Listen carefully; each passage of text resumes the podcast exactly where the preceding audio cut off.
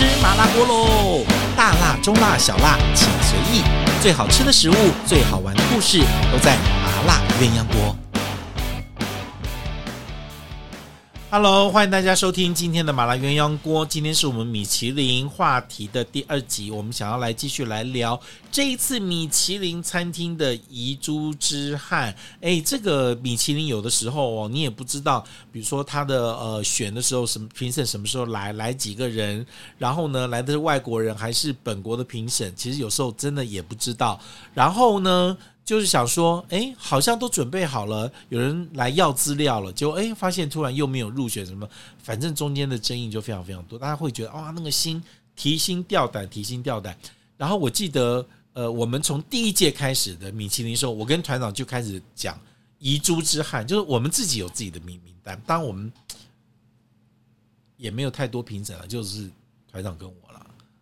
只有我们两个拼色，所以我们来。其实我相信，我们是这些餐厅里面吃的频率跟吃的加加数是多的，算多呢，是多的。对对，所以我们的意见还是很重要，好吗？来，不会啊，我觉得我自己呃喊了几年的遗珠，好几个都进去了，都被你喊进去，对，感觉是可以校正的，哈哈哈。你是不是有在跟谁这样？我不是米其林评审，真的不是，要不然我不用一直自己骂自己。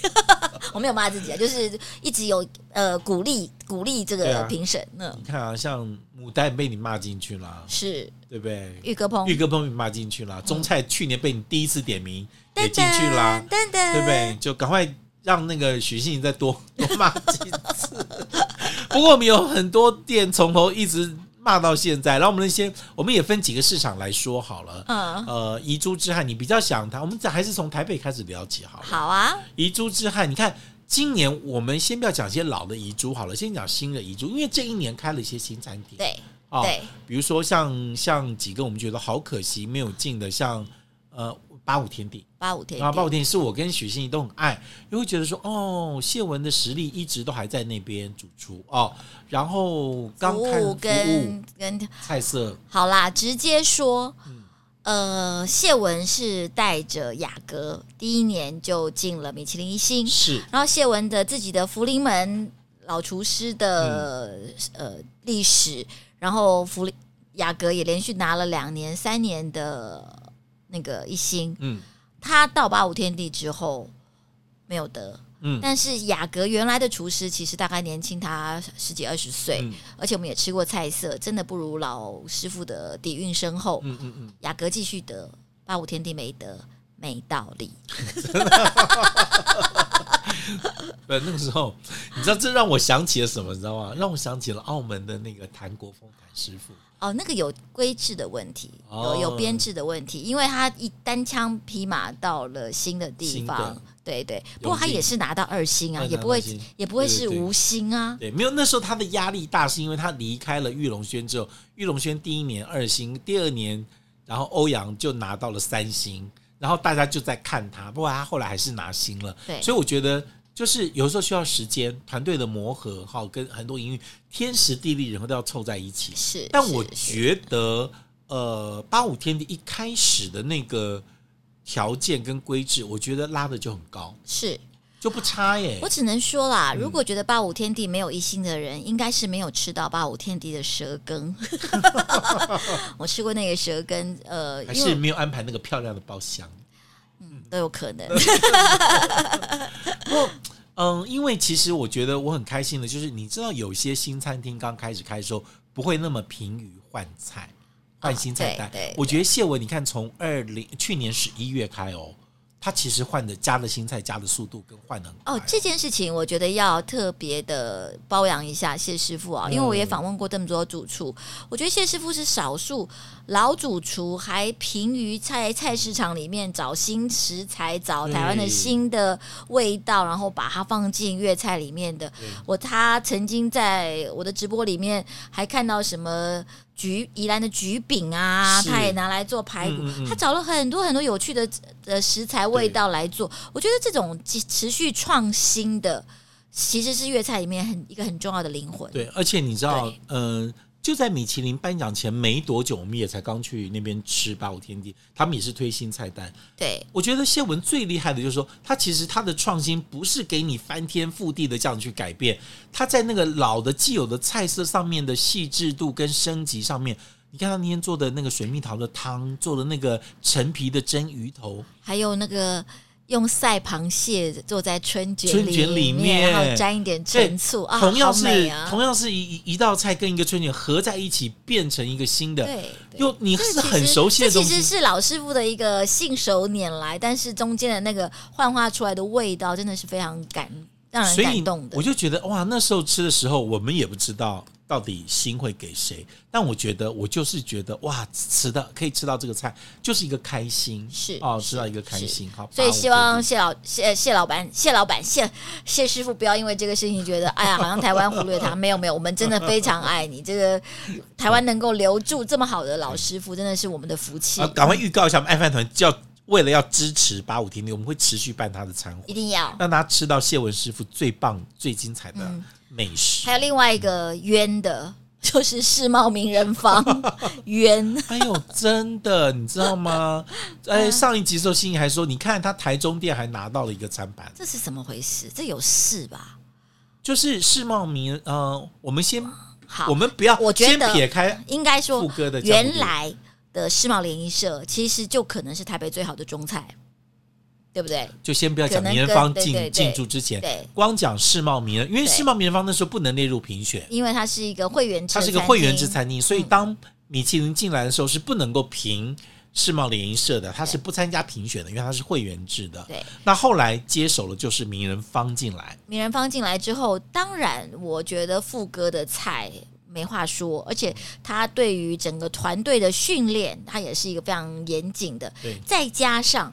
他还留下了原来世贸联谊社的像烤鸭，你知道我们有一次，呃，也是我们一个很熟的会员，他在一个礼拜里面垂垂直吃了台北的四家烤鸭，包括颐宫，包括大三元，包括世贸联谊社。嗯，他说最好的还是世贸联谊社，是哦，对，所以其实我觉得这光这几个点来看，嗯、我觉得世贸联谊社名人坊现在连餐盘都没有进。真的不知道是得罪谁了，为什么呢？因为呃，我我我们先讲一下名人坊，因为他从高雄开始啊进进来啊，后来台南、台中、台北这样子开，当然现在全台湾有六家这样子。为什么我们特别提世贸名人坊这家店？就是刚刚心怡说的，他接收了一些原来的好的呃对联联谊社的菜，比如像烤鸭、像卤水，还有一点点的川菜。哎，这个都让世贸名人坊的菜在整个六家名人坊里面，它的完整度跟水平，更不要说他在重新装潢跟服务那个状况的高度。我觉得他的这个这个这个，而且一直维持很好。那天你还记得我们跟跟义军吃饭，他说他自己私下去吃几次，他认为是维持水平很好，非常好的一个店，包括酒水的服务这些东西。所以我真的觉得这个是大冤。就是眼前飘起了雪，想说，哎、欸，这个是评审是又忘了这一家 没有去订，他一直以为是会员制，他不是会员不去订，他可能巨高，三十四楼上不去。好了，就我们粤，哎、我们觉得这个这两家粤菜，就像你跟陈静怡说啊，为什么只有怡工跟雅阁？那你知道这些粤菜放出来，好，最近的龙月啊什么？其实粤菜有在进步跟发展，甚至调新的大三元，我们都觉得越来越好。是调大三元，其实我去年有帮他们海冤过。为什么？因为可能大三元得新那一年，其实我觉得他表现一般般，嗯啊，但是可能有一些历史啊，一些。但是其实在他得新的这两年，其实表现是突飞猛进的。对，平常可能一年进步两分，他那两年是一年进步十分。所以啊，这个是不是应该要大三元赶快让他归队了？我觉得这个评审这些是有点。是是是，而且它的有一些新菜的部分，包括那些烧鹅系、烧鹅系列的东西，都做的非常的就到位。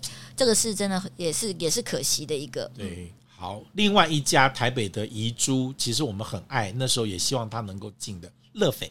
乐斐，嗯，正主厨听过来，八月飘起了雪吗？对，呃，Josh 的菜，其实在 MIRROR ONE 的时候。他是看得到在进步，而且他自己对自己的要求更，更完整了。哦，到乐斐之后更完整了哦，而且他用的食材跟他的整个的丰富度跟完整度，呃，加上火车的甜点，整个的套餐从头到甜点没有一道掉下来。而且我们试过不止一次他的菜单，尤其呃，像他的主菜，不管是呃兔肉啊、鸽肉这些事情，我觉得他处理的都是非常的精准。这件事情其实是，尤其他其实年纪不大，是对他来讲其实是一个非常大的挑战的成功。所以我觉得乐斐完全没有得心，然后因为相对来讲啦，我觉得。T R T 比较简单，Hot 就是有外国厨师加持。我觉得它其实是更有台湾的现代发财精神的一家。对对，而且在新生代的发餐主厨里面，它的其实的功力，我认为是好的。是就是你刚才讲的，你今天处理一个鸭胸，你处理一个羊排，你处理一个牛排，好像挺容易的。可是你在跨到其他的 main course 的领域里面，他还可以做到如此的精准跟到位，我觉得那就是有下，真的是有下，真的有下功夫，对，对吧？对，哦、所以这一点，这个上是好吧？雪花飘飘，雪花飘飘，又有冤情啊，飘飘飘，真的是。哎，台北还有哪些遗遗珠之憾？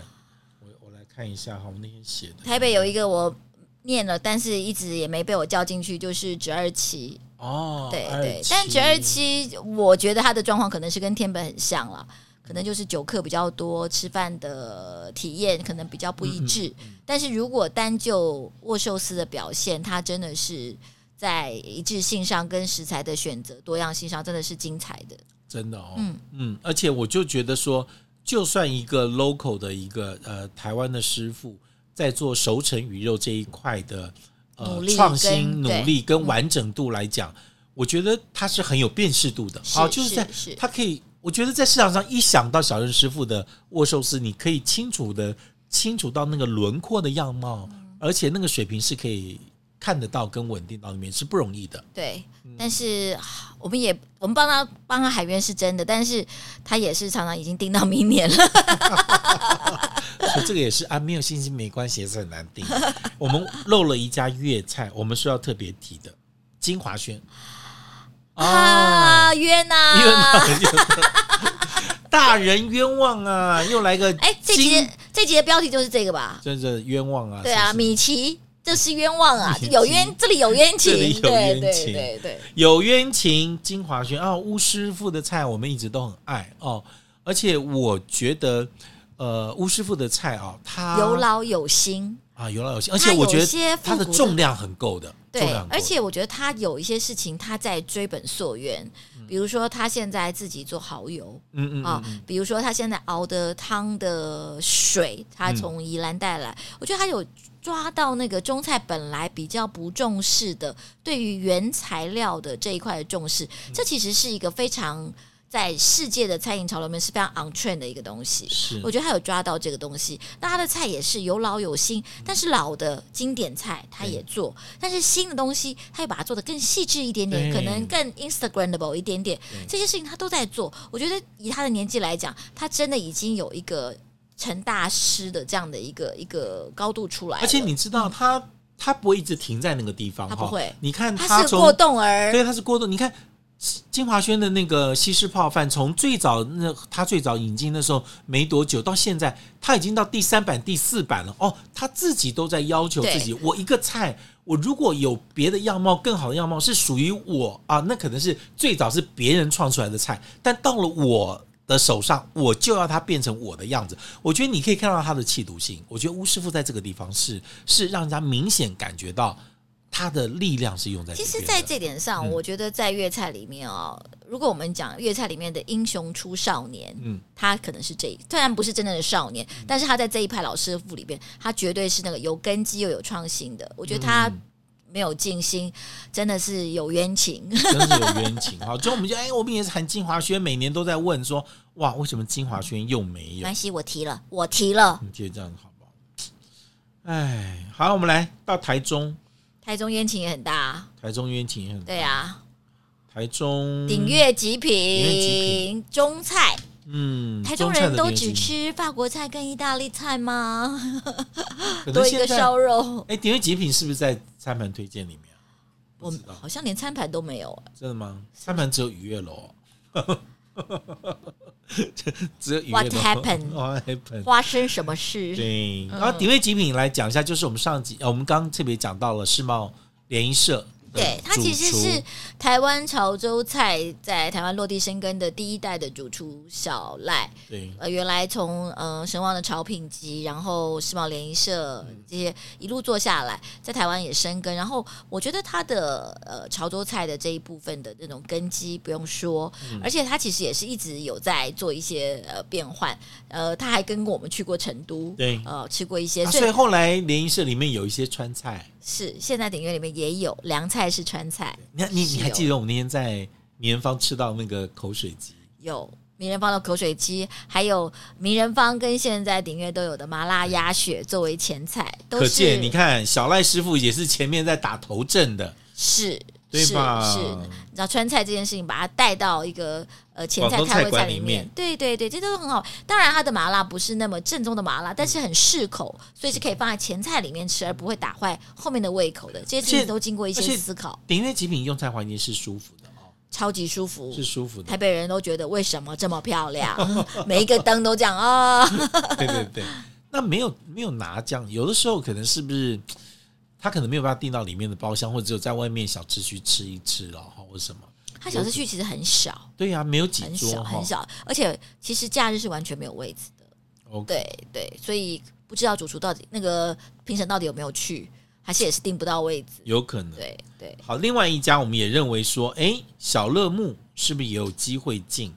那小乐木其实跟早期的乐木的样貌已经很不一样了，很不一样哦。呃、放松的心情，然后用餐的环境跟氛围，其实是舒服又自在的哦。对，对你当然用很严格的 fine dining 的标准来看，它当然不像什么颜之华啦，哈，不像这一些很老的法菜餐厅，佛切塔也没有很真实啊，也没有很真实，也算是比较轻松级的这样子。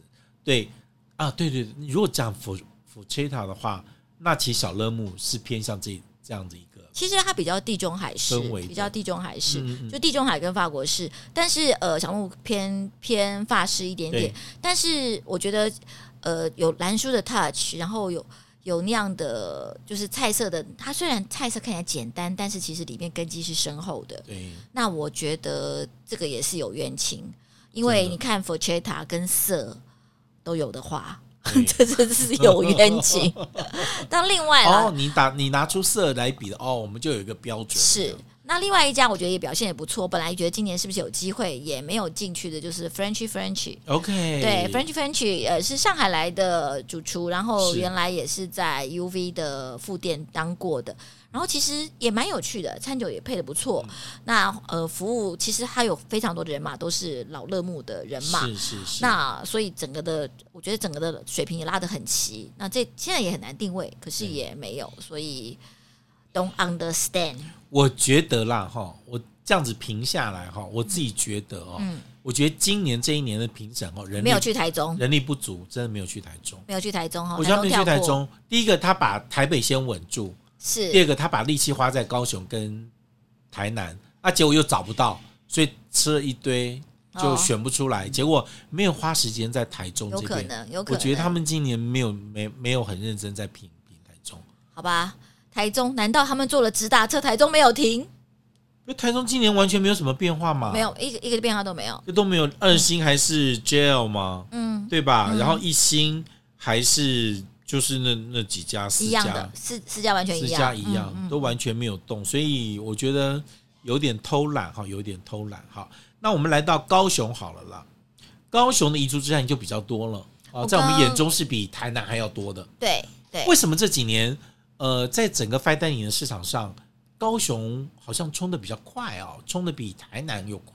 而且我觉得高雄的整个新兴区啊，包括他们现在港区那边的，现在我们。目前得到两颗两个新的两个的异星餐厅都在港区那一带，对，都是我觉得新从化区新的建案，然后新的业主这些都对于高雄的未来投资是比较有信心的，是。包括现在还没有正式开启，但是也已经造成话题的陈艺文旅里面的那一家 Papillion，就是蝴蝶、嗯、那个 Zavier 主厨的餐厅，都已经受到一些瞩目，因为他在侯布雄里面曾经做过非常重要的位置。对，所以这几家的发菜，还有我们呃熟悉的像乐谷啊，嗯、像还有的话题性很够的尼蹦，定位非常困难的这几家，其实都有一个新兴的样子。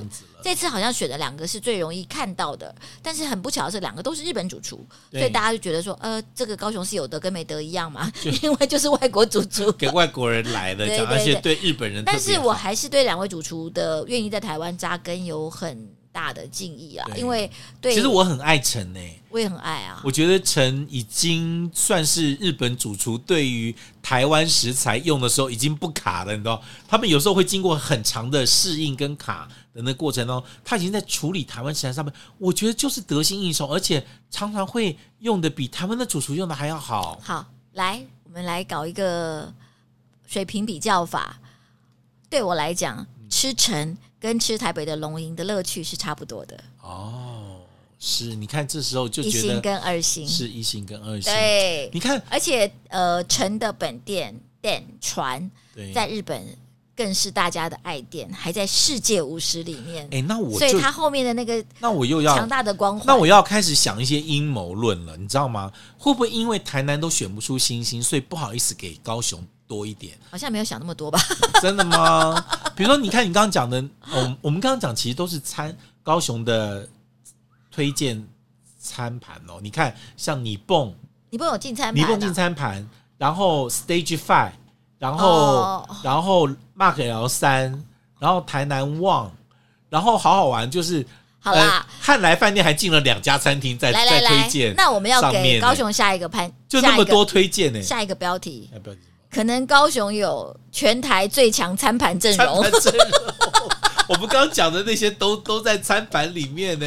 对啊，就是你蹦进餐盘，你蹦进餐盘呢。嗯，Stage Five 也在，Mark L 三也在，台南旺也在，他们都是餐盘推荐的。好，许心怡小姐，史上最强餐盘，餐盘推荐在高雄哈。嗯嗯，对，你看你蹦其实他也不缺客人。是啊，现在对对对，对不对？Mark L 三也是都订满满这样子，对不对？好，你就说这些人，其实我觉得给他们心不为过，因为你按照你给台中、给台北的标准，其实都都还值得。那这样讲啦，你要讲，我们也说米其林算你有格调，没有来蹭热度。终于给他一个正面的说法，除了上面的冤情以外，等一下我来看一下，还有我我来我我来查一下，应该还有一些名单是我们有漏掉的，因为我觉得呃高雄的餐盘推荐的名单好像还不少呢。来，我们来看一下哈，呃，萨玛长生的酒，寻之屋，寻之屋老的海鲜餐厅，哦，福源就是台台菜。汉来饭店里面的服务员，哎、呃，还有一个我要特别讲啊，汉来有两家进餐盘，还有一个上海汤包，上面有一个上海菜，一个台菜，就哎，名人坊是进台中的，不是进高雄，高雄还是第一家店，而且还是大弟子张华健坐镇的，所以这评审是怎么回事？我觉得名人坊应该跟他们有过节。这名人坊有冤情。好，还有一家许昕，你绝对没有办法想到，我吃过，你没有吃过，但下次我一定要带你去吃。嗯，海光俱乐部中餐厅哦，那个是那个在那运动场旁边，对对对，是最老的嗯军区里面的餐厅，在军区里面，对对对对对，进餐盘。好啦，再次说明，它是一个台高雄是有史上最强的餐盘阵容。对呀、啊，台南旺嘛，还有那个简天才师傅的 Thomas Chen。啊，Thomas Chen 其实很好玩，在在嗯颁奖之前一直盛传说他会拿他会拿星，然后说他有江湖地位，他是高雄整个南台湾的发菜的。我们简师傅压力很大，给他很大压力。可是到好像前几天简师傅就说：“我真的没有收到通知，大家不要再猜了。”结果他是那个餐盘推荐，还有我刚刚讲的 Mark L 三好餐盘推荐，你蹦。还有 Stage Five，好，就是在讲了三次，在那边乌凯啊，乌凯，乌凯，乌凯，乌凯有，还有一家你绝对想不到，应该要拿新的，嗯，但竟然放在餐盘，美享地 Majesty 啊，可惜可惜，Xavier 的。冤。冤，哎，你如果你如果今天要要我讲最具摘星象的，我认为 Majesty 美想地是高于你 Nippon Mark L 三，甚至高于 Thomas Chen。是是，我觉得没想地就实力就是应该要拿新的。对对对，就不懂是，可是那边不你确定那个餐盘上有没有星星啊？我觉得那个餐盘是不是都打错？这样，我必须讲，我必须讲一个笑话。昨天这张图谁传给我的呢？谁？那个人叫做李露露。哦，豆油伯李露说：“汤姆斯茜有星啊！”我说：“没有星，我在看直播，整个都看完，他没有。有啊，他就传了一个，你看汤姆斯茜在这边。我说，请你看他的英文名字，叫做 Select，他叫做推荐。